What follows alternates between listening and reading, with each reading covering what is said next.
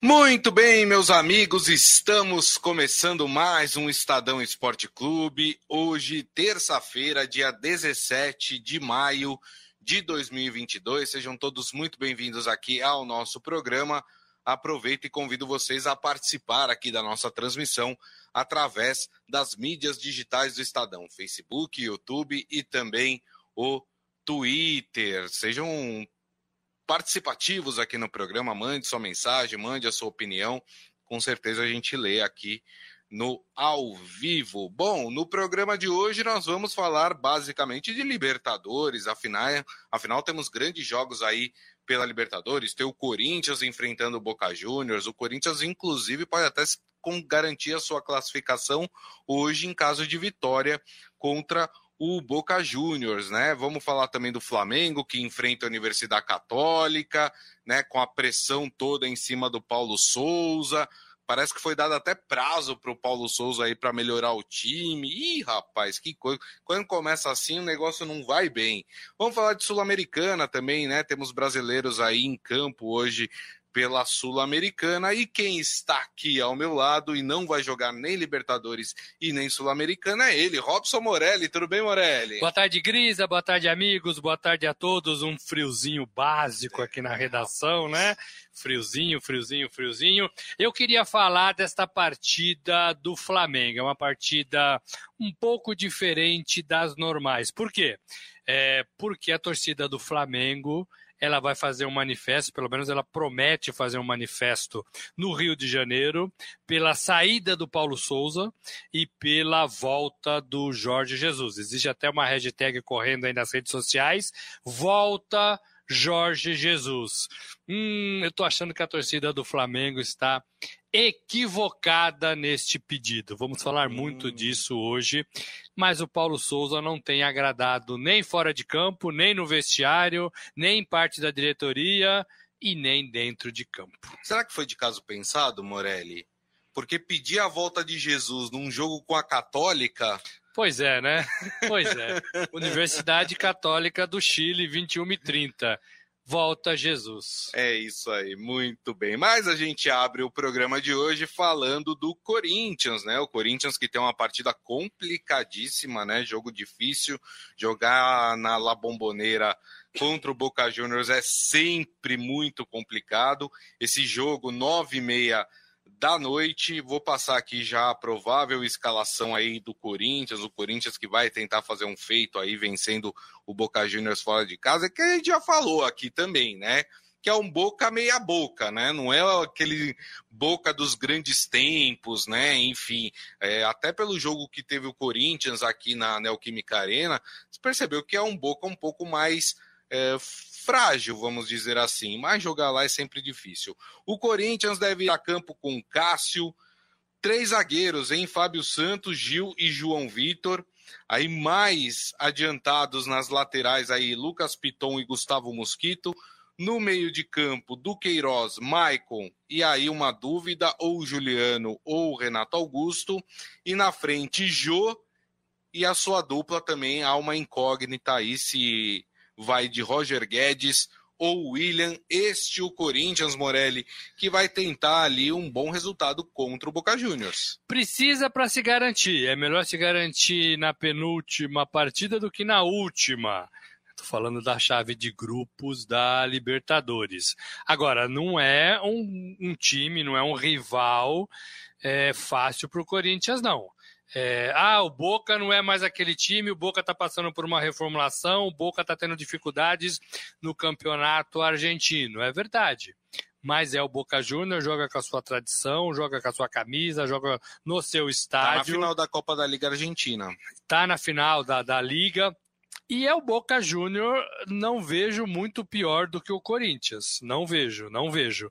É, e é fora de casa e o Boca precisa ganhar para passar o Corinthians, inclusive, na primeira colocação do seu grupo. Então também não pode vacilar. Então não vejo o Corinthians é, muito favorito nessa partida, não. Ah, mas é o Corinthians que lidera o Campeonato Brasileiro. Hum, mas isso talvez não signifique muito, é, dada as apresentações que a gente tem visto deste Corinthians. É. É, Vitor Pereira vai fazer aquela avaliação básica no vestiário, Como é que você tá? Joga ou não joga? Tá bem? Tá ruim? Dá para aguentar 20 minutos, 15, o meio tempo, o tempo todo? Porque é assim que vai ser. O Corinthians saiu de Porto Alegre, foi direto para Buenos Aires, não voltou para São Paulo para tentar economizar tempo e tentar fazer algumas atividades lá em Buenos Aires, e essa é um pouco a vida dos clubes brasileiros nessa temporada maluca de 80 jogos.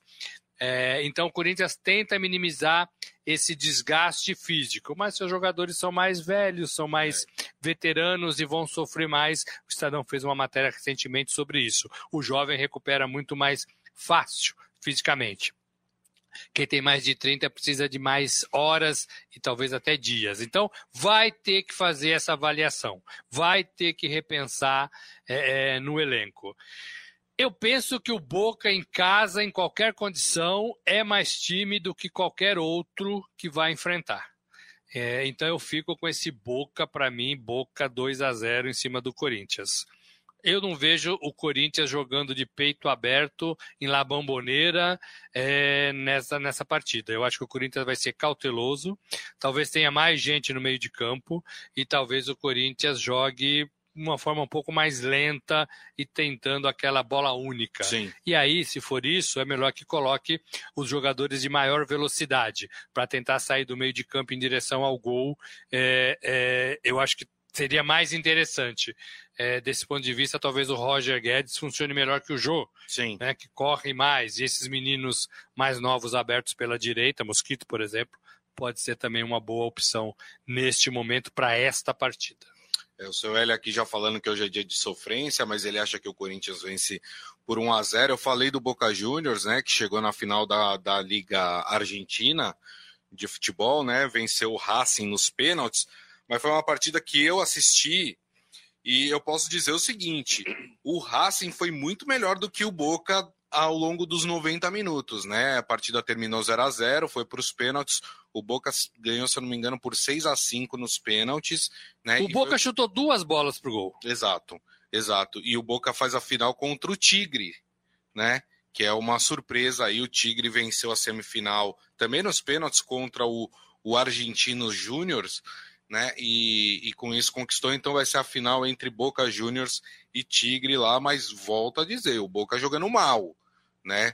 É, talvez o Racing tenha sido incompetente de não conseguir transformar em gols ali as suas chances. Até por isso eu acho, Morelli, que o Corinthians tem chances de trazer um bom resultado contra o, o Boca Juniors lá da Argentina. É, eu penso um pouco diferente, porque eu também não vejo neste Corinthians é, é, muita coisa. O Corinthians, por exemplo, tomou um baile do Internacional no primeiro tempo da partida no fim de semana. É, e depois conseguiu reagir. É bem verdade. O Internacional, para mim, depois caiu muito de qualidade. Eu não vejo muitas forças nesse Corinthians a não ser o toque de bola, talvez, é, é, segurar um pouco essa malícia que, o, que o Boca talvez tenha tido uhum. contra o Racing, que foi melhor de fato. Talvez o Corinthians tenha que se valer dela. E tem, porque tem jogadores veteranos, tem jogadores experientes. É, Gil, Renato Augusto, o próprio, o próprio Juliano, o, o, o Vitor Guedes é, é, o Roger, Guedes. O Vitor Guedes é nosso companheiro. Isso. É, o, o, Roger Guedes. É, então pode se valer disso, pode se valer de um jogo mais cauteloso. Eu não sei se o Vitor Pereira tem muito essa concepção do que é um Boca e Corinthians, do que é jogos na La Bombonera, do que é jogos na Argentina, Sim. do que é brasileiros contra argentinos ele vem de Portugal, ele vem de uma outra formação. É claro que todas as informações estão aí, ele pode ter lido tudo nesse tempo que ele está aqui. Mas esse sentimento talvez ele não tenha e só vai passar a ter quando começar a vivenciar. Aqueles jogos de pimenta, aqueles jogos de torcida, Sim. aqueles jogos de pegada, né? Tudo isso ele não tem vivência. Então, talvez ele, ele tenha uma ideia de jogo, e aí eu acho que o clube tem que auxiliá-lo. Aí eu acho que os jogadores, o capitão, o mais experiente, o professor, isso aqui é um Boca, isso aqui é La Bomboneira, isso aqui é um pouco diferente, é assim assado. Será que não é melhor a gente povoar o meio de campo e tentar ficar com a bola? É, o esquema diz isso, né? O esquema. Você entende? É. O, o, o, um ponto fora de casa seria bom para nós, porque a gente está na frente é, e depois a gente teria uns, o último jogo teoricamente mais fácil do que esse. Esse é o grande adversário nosso da, da, da fase de grupos da Libertadores. É, então, tudo isso é, tem que ser conversado entre elenco e treinador, comissão técnica no vestiário, e talvez daí saia alguma coisa legal. Mas ainda penso que o Boca, com essa necessidade de ganhar, jogando em casa, com a sua torcida no seu estádio, é mais time, é mais forte e é favorito. Por que, que eu disse que o Corinthians, se vencer a partida hoje, está classificado para a próxima fase da Libertadores? Porque se o Corinthians vence o Boca, o Corinthians chega a 10 pontos. Sim. E o Boca, no máximo, chega a 9 pontos. Porque tem 6, né? Porque, Porque tem 6, é. Tem 6. Aí você fala, ah, e a outra partida, né? Que vai ser só na quinta-feira entre Deportivo Cali e Always Ready. Qualquer um que perder, né? Uh, por exemplo, se o Always Ready perde, pro, pro Deportivo Cali só chega a 7 no máximo. Se o Deportivo Cali perde pro Always Ready, só vai chegar a 8 no máximo. Então, por isso é, que o Corinthians já vai estar tá classificado se vencer o Boca Juniors. Ah, e se não vencer o Boca Juniors? Aí a situação é um pouco diferente. O Boca passa o Corinthians da primeira colocação, vai para nove pontos. O Corinthians fica com sete. E aí, se vencer Deportivo Cali ou Always Ready, o Always Ready também pode passar o Corinthians. Então, uh, o Corinthians pode cair para a terceira colocação. Só que aí tem uma situação que é o seguinte: Corinthians vai enfrentar na última rodada o Always Ready em casa. Que ganhou do Corinthians, né? Na primeira. Lá. Mas aqui é barbada, né, gente? Always ready, né? Tem que ganhar. Tem que ganhar.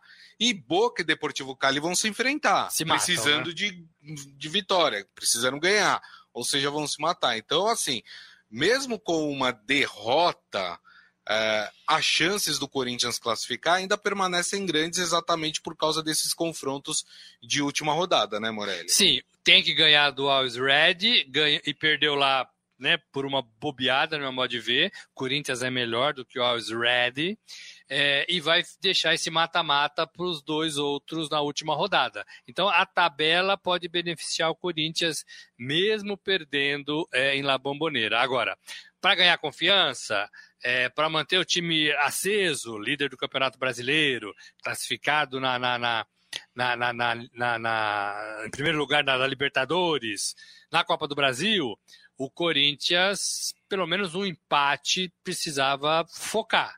Precisava Isso. focar. Mas não é desespero se perder por essa combinação da tabela que o Gris acabou de falar pra gente. Então joga, assim, teoricamente, até meio sem compromisso né? O que pode facilitar a vida, não é aquele jogo tenso Exato. que vai, ó, se perder já era, se empatar já era. Então, mesmo perdendo, o Corinthians tem a chance de se recuperar na próxima rodada em casa, diante da sua torcida, onde tem funcionado melhor, melhor. É, é isso aí. Muito bem. Você deu seu placar, você ainda não Eu falei 2 a 0 né? pro Boca.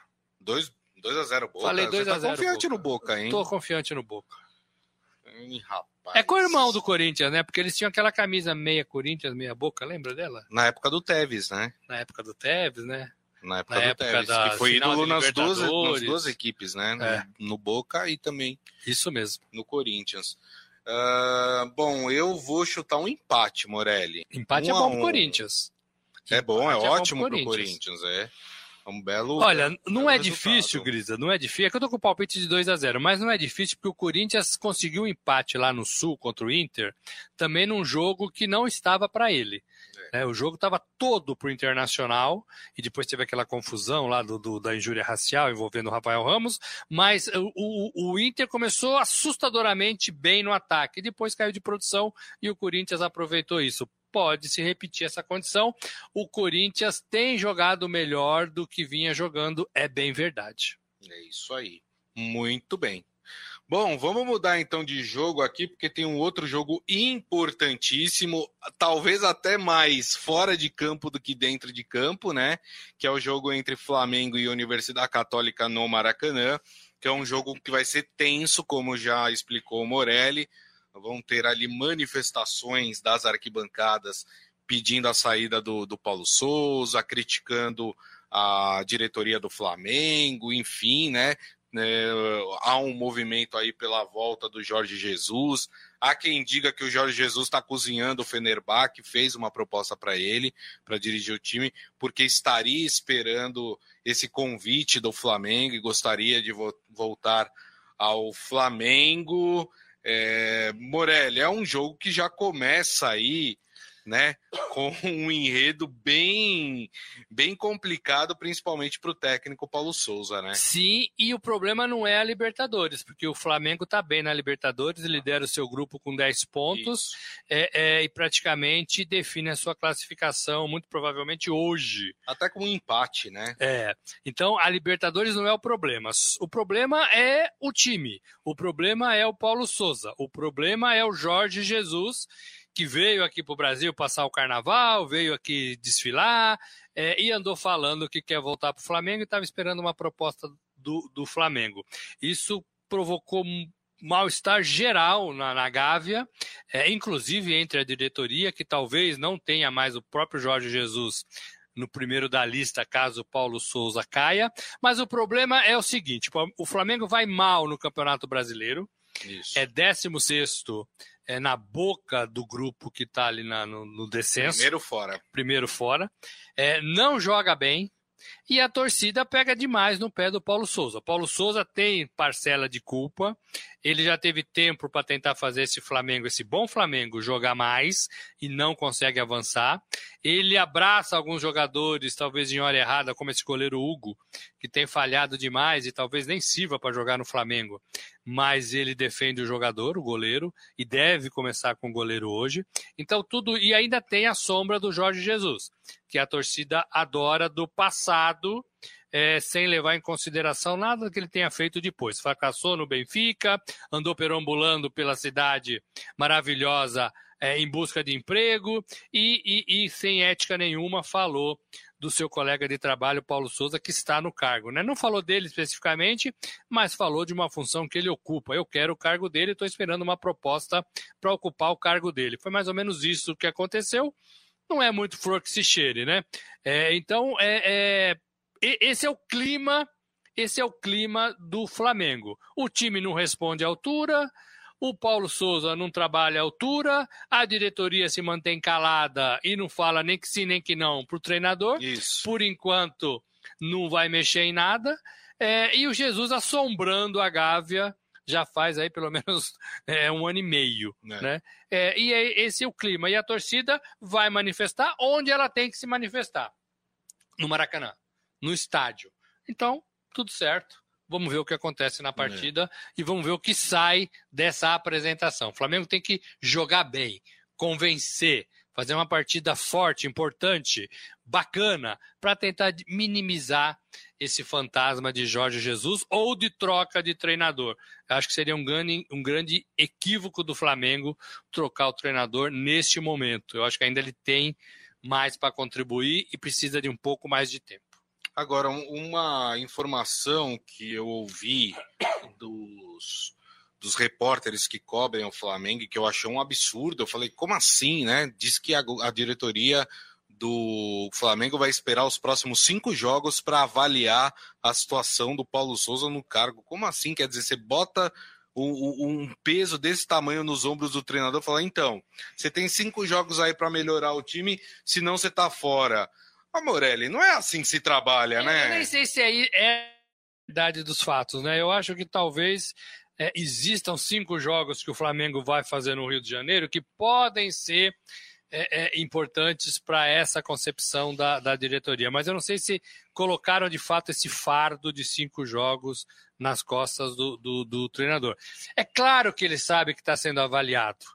É claro que ele sabe que o vestiário não está legal. É claro que ele ouve e sabe que a torcida quer o outro e não ele, ou parte da torcida. É, e o que ele esperava, talvez, fosse é, é, que a diretoria abraçasse o seu trabalho e ele próprio e falasse: não, o senhor é nosso técnico e vai ficar até o final. É, existe uma multa também contratual dos dois lados. Então, quem romper essa multa vai ter que arcar com as, com as, com a, com as consequências, vai ter que pagar. Então, é, é, o melhor a se fazer seria conversar e dar tranquilidade para o Paulo Souza e não colocar esse fardo que você falou nas costas dele nos próximos jogos que serão disputados no Rio de Janeiro. É, o que pega hoje no Flamengo é o desempenho do Campeonato Brasileiro, aliado à falta de competitividade em alguns momentos do time. É isso aí. O Flamengo, Morelli já falou, tem uma situação até que tranquila dentro do seu grupo na Libertadores. Né? O Flamengo tem 10 pontos, seguido do Tadieres com 7 e do próprio Universidade Católica com 4 pontos. Né?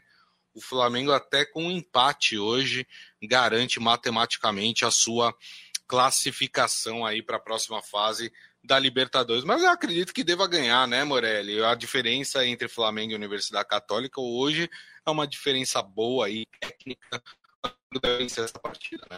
Fico com também 2 a 0 Flamengo. Para mim é mais forte. Vai jogar em casa, vai jogar com a sua torcida é, e precisa vencer também para consumar essa classificação. O Flamengo já está o Flamengo já está mal no Campeonato Brasileiro é, e não precisa é, esquecer a Libertadores. Vai ter uma folga na próxima rodada um time mais alternativo uhum. e focar no Campeonato Brasileiro. Eu pensei no Palmeiras, porque o Palmeiras fez isso, né? Isso. O Palmeiras deu uma, uma, uma arrefecida na, na, Libertadores, que já tinha encaminhado sua classificação e começou a ganhar no Campeonato Brasileiro. Flamengo, Palmeiras e Atlético Mineiro continuam sendo os melhores times do Brasil, mas ainda não responderam à altura. Perfeito o Fábio Serafim falando vai Corinthians aqui, né? Tá torcendo aí pro, pro Corinthians, né, para vencer o Boca Juniors hoje. A gente já falou, partida difícil aí é, lá na Bomboneira. Quem também joga hoje, Morelli, pela Libertadores é o Braga, o Bragantino, o Red Bull Bragantino também joga hoje em Bragança Paulista, vai pegar o líder do grupo, o Estudiantes da Argentina, né? O Estudiantes com um empate hoje garante matematicamente a sua classificação. Estudiantes tem 10 pontos, o Bragantino é o segundo com 5, Nacional do Uruguai dois pontos é, Vélez e Nacional se enfrentam nessa rodada. Para o Bragantino, só a vitória interessa, Morelli. Precisa jogar mais do que está jogando, precisa voltar a ser aquele time que foi na temporada passada. É, é o mesmo elenco praticamente. O Bragantino pôs até um jogador, o Léo Cruz, né? É, o Léo Ortiz, desculpa, o Léo Ortiz na seleção, zagueiro, foi convocado para jogar esses dois amistosos que o Brasil fará na Ásia, Coreia do Sul e Japão. Então tem mais um motivo aí para ficar contente. É, mas precisa jogar melhor, precisa fazer resultados. Eu acho até que está jogando razoavelmente bem. Marca mal, como eu já disse aqui. Mas quanto o Palmeiras fez uma boa partida no Campeonato Brasileiro é, no fim de semana não conseguiu a vitória, mas teve chances e criou bastante. É, precisa, precisa ser um pouquinho mais competitivo. Acho que desceu um degrauzinho Verdade. de uma temporada para outra. É, fala a mesma coisa do Fortaleza, que o ano passado era muito competitivo e agora também está descendo degraus aí. Não sei se cansaço, não sei se precisa melhorar elenco, é uma condição diferente, elencos mais modestos, mas precisa voltar a ser tanto Bragantino quanto Fortaleza, os times que foram na temporada passada. É, mas o time dos Estudiantes é um time muito bom, viu? Joga bem. Acho que vai ser um empate. É, eu tô achando que o Braga perde. Perde? Eu tô achando que dá 1 a 0 1 a 0 Eu vou no é. 1 a 1 Vamos ver, 1 a 1 complica, hein? 1 a 1 ou 1 a 0 aí contra o Bragantino complica bastante a situação do Bragantino. É, praticamente dá Deus, né, a Libertadores. É, muito, deixa eu ver o último jogo do Bragantino aqui na última rodada. O Bragantino vai pegar o Nacional do Uruguai lá no Uruguai. É bem complicado, né? Uma tabela que não ajuda, né? O que a é. tabela ajuda o Corinthians, é não ajuda o Bragantino. Verdade. Deixa eu só registrar aqui, o Ivan Jorge Cury, né, acha que o Boca vai vencer o Corinthians hoje por 2 a 0. É o meu placar também. É isso aí. Bom, temos também Sul-Americana hoje, jogos envolvendo brasileiros. O Internacional enfrenta o Independente Medellín, jogo no Beira Rio. O Internacional precisa da vitória, porque está em segundo lugar no grupo, está atrás do Guairenha né? Os dois têm o mesmo número de pontos. Vale lembrar sempre, Sul-Americana só os primeiros colocados é que passam para a próxima fase. Teremos também o Atlético Goianiense enfrentando a, o Antofagasta, que é o lanterna do grupo. O Atlético Goianiense é primeiro colocado com nove pontos, mas tem a LDU também com nove pontos. Então precisa vencer aí o seu jogo contra a, o Antofagasta. Tá com novo técnico, não tá? O Atlético Goianiense. Tá com novo técnico? Não eu sei. acho que eu tinha lido, tô, agora não sei se estou confundindo, se o Jorginho tinha assumido o Atlético de, de Goiás, sabe o Jorginho, lateral? Sim, sim. Campeão do mundo. O Jorginho foi campeão do mundo, não foi? Aqui, o Atlético de Goiás, exatamente. É. Ele, ele assume o comando do time. E também temos hoje o Ceará, né? O Ceará que inclusive pode confirmar a sua classificação hoje se vencer em casa o General Caballero, que é o lanterna do grupo, ou seja, o Ceará tem tudo para conquistar hoje a sua vaga aí para a próxima fase da Sul-Americana, Para cima do General, Ceará.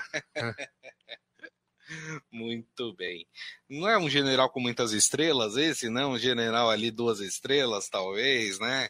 Tem um ponto no grupo. Ó, a diferença é de 11 pontos. O Ceará tem 12 e o General Cabadeiro tem um ponto. É, é muita coisa, é, né? É muita coisa, é né? muita, muita coisa. diferença. Dá para tranquilamente o, o, Ceará garantir. Eu estou falando garantir a, a, a, classificação, porque o Independente da Argentina, que é o segundo colocado, é, pode, pode chegar aos mesmos. É, aliás, pode chegar no máximo a 15 pontos, né? Que seria a pontuação que chegaria hoje o, o time do Ceará, né?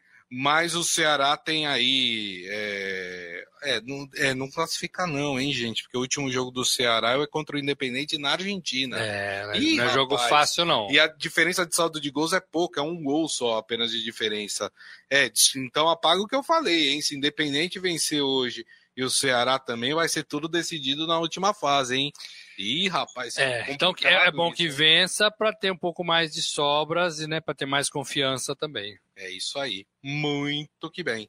Então, esse os jogos da Sul-Americana. Só deixa eu dar uma notícia aqui que de agora a pouco, né? É, que infelizmente mais um caso de violência de torcida contra um jogador. E aconteceu aqui pertinho, Morelli, aqui na Barra Funda, né? O lateral Jorge do Palmeiras. O Jorge? O Jorge, exatamente. Sofreu ameaças e teve o carro danificado nas proximidades da academia de futebol, que é o centro de treinamento do Palmeiras, na manhã desta terça-feira. O caso foi informado pelo próprio Palmeiras, que condenou o episódio em nota oficial, assinada pela presidente Leila Pereira. Segundo o clube, Jorge foi abordado por dois homens, sofreu agressões verbais e teve o vidro do carro quebrado. Disse eram palmeirenses, não? Então, a diretoria do Palmeiras disse que tomará medida para que os responsáveis pelo ataque sejam identificados e no comunicado o clube disse que os agressores não representam a torcida do Palmeiras. Então, acredito que eram palmeirenses. Não eram palmeirenses. Agora, o motivo disso porque o clube está bem se é. recuperou essa, essa rodada no campeonato, mesmo se não tivesse, né? Não justifica em absolutamente nada. É, mas o, o, o, clube teve uma boa vitória agora no contra fim de Bragantino, semana contra o Bragantino. Subiu na tabela. No Campeonato Brasileiro. Está classificado na Libertadores.